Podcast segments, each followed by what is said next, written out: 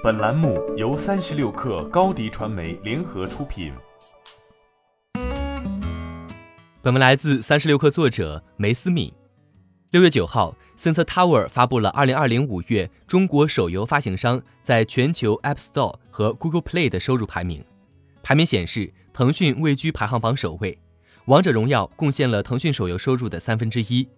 数据显示，《王者荣耀》五月收入环比增长百分之三十一。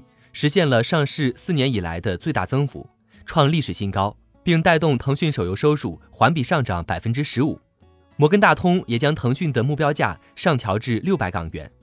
该行发布的研究报告称，腾讯近期股价弱势，是因为管理层对短期业务势头态度较审慎，疫情带动的流量优势有所减退，以及短期内未见有交投活动。而摩根大通上调腾讯目标价。主要是因为腾讯近期公布了游戏产品线及推出时间表。摩根大通预计，腾讯将进入自2008年以来最强的游戏推出周期，有望带动2020年和2021年的盈利增长势头，而相关因素并未反映在股价上。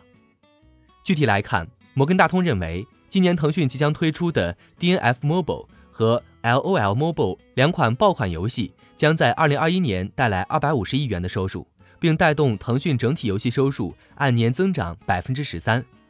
在 PC 游戏方面，摩根大通估计《特战英豪》将在二零二一年与国际市场录得七十亿元的收入，扭转腾讯 PC 游戏收入连续三年的跌势。摩根大通预计，腾讯二零二一年整体游戏收入将提高百分之二十二，而手游收入将提高百分之二十六。另外，摩根大通相信腾讯主要业务营运的利润也将有所改善。包括增值服务、广告及金融等。国金证券也认为，腾讯即将在暑期上线 DNF Mobile，有望成为下一款头部游戏，预期流水比肩绝地求生。